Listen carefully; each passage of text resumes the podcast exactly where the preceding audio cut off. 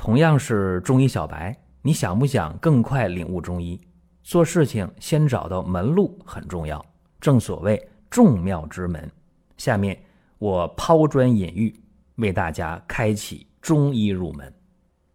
本期话题呢，讲一下生地这味药啊。首先来讲呢，生地大家的印象中就是滋阴凉血，所以大家用起来很多人也比较顺手。其实呢，除了滋阴凉血之外，生地另有大用，啊，我一讲大用，今天讲两个大事儿啊。第一个脑出血的烦躁，咱们拿病例啊直接开篇。男，五十八岁，突然住院了，为啥？倒地了，人事不知了。平时什么？平时高血压，人还不胖啊。平时高血压呢，高压一百七八、一百八九，降压药有时候吃，有时候不吃，啊，性格比较急。那天突然因为点事儿，一着急倒地上了，人事不知。送到医院之后，磁共振、脑 CT 一查，哦，脑出血，出血量不太大，但是入院之后用上药了，什么药？降压药、止血药、神经保护药还不行，为什么？这人醒了，但是烦躁，啊，说胡话，骂人。这是下午送去的，救过来了，到晚上就更厉害了，更骂人了，那也分不清谁，不认人怎么办？打点镇静药，还不行，体温又上来了，发高烧，怎么办？灌肠吧。那有人出主意用灌肠的方法，到下半夜了，灌完肠了还不行，啊，还是家属不认识，张嘴就骂。整个人特别烦躁，啊，脸红脖子粗的。这时候你血压也稳定了，但是呢，状态不行。一看这病人这脉象啊，脉细数，一看舌头，舌红绛燥裂，舌上没苔，没舌苔。中医啊，一看这情况叫什么？叫阴液将结，阳不入阴了。所以这个时候扰乱心神。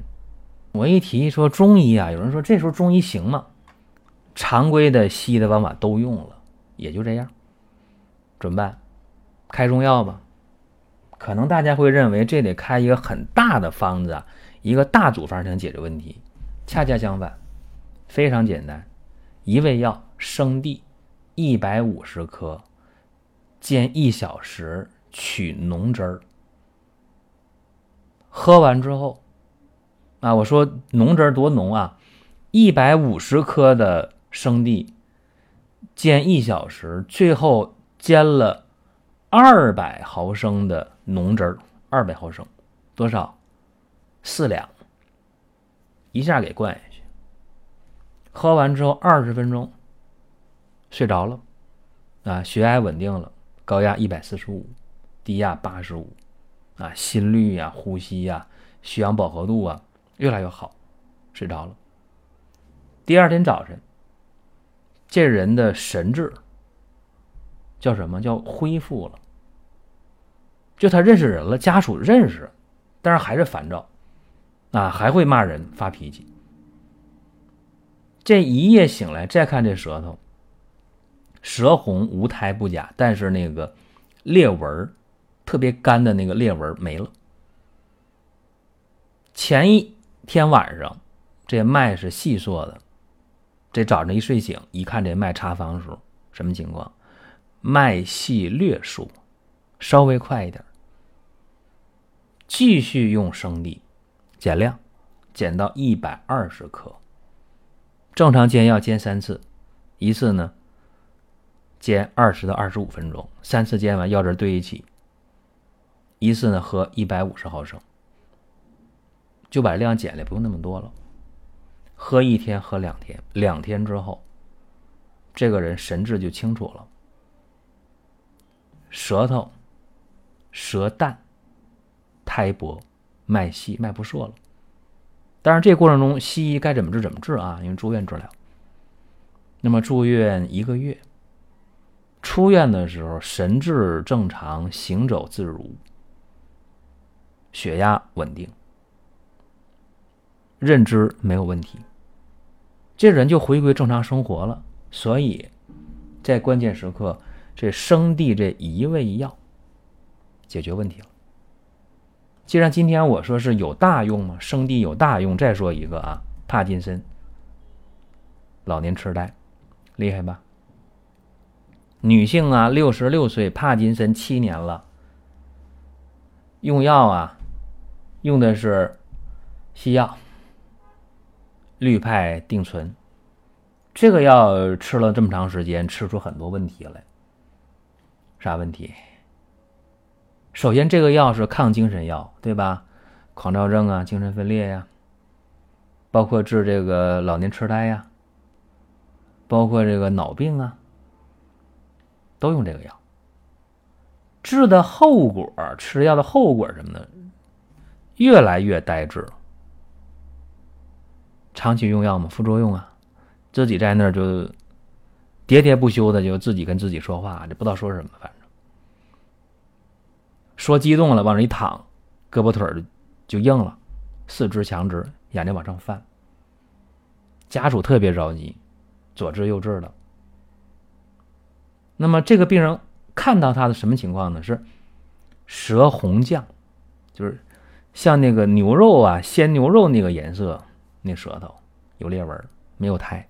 脉细缩的，哎，是不是跟前一个病例，大家越看越像，对吧？对，这是阴液亏好了，不能濡养筋脉了，对不对？那么是脑髓阴虚风动啊。考虑到他身体太弱了，所以给他一百二十克的生地煎浓汁儿，煎一小时，取二百毫升的药汁儿灌下去。因为给他吃药特别费劲，只能一天灌这么一回，连用两天。神志呢开始时清时昧了，有时清楚，有时不明白，然后在那喋喋不休的说话，说完也不倒地了，也不胳膊腿僵硬了，不会了。倒那行，眼睛往上翻，但是胳膊腿是软乎的，舌红少苔，脉细缩了。好了。有效，对吧？有效，接着用，生地量往下减，减到九十颗，煎三次，一次一百五十毫升喝。又喝了三天，这人神志就正常了。啊，家里人就都认识了，胳膊腿也软了，也不在那儿喋喋不休的自自言自语了。所以一味药啊，一味药用明白了，也能治大病。生地这个药啊，滋阴生津、清热凉血，这大家比较了解。但是它也能够啊治温病伤阴、大热烦渴、舌降神昏。它是可以补肾水真阴不足的。所以在《本草汇言》当中讲，生地为补肾要药，益阴上品。我讲这两个病例呀，都很麻烦。都很麻烦，他们有一个共同的特点，共同的病根儿——阴液亏虚。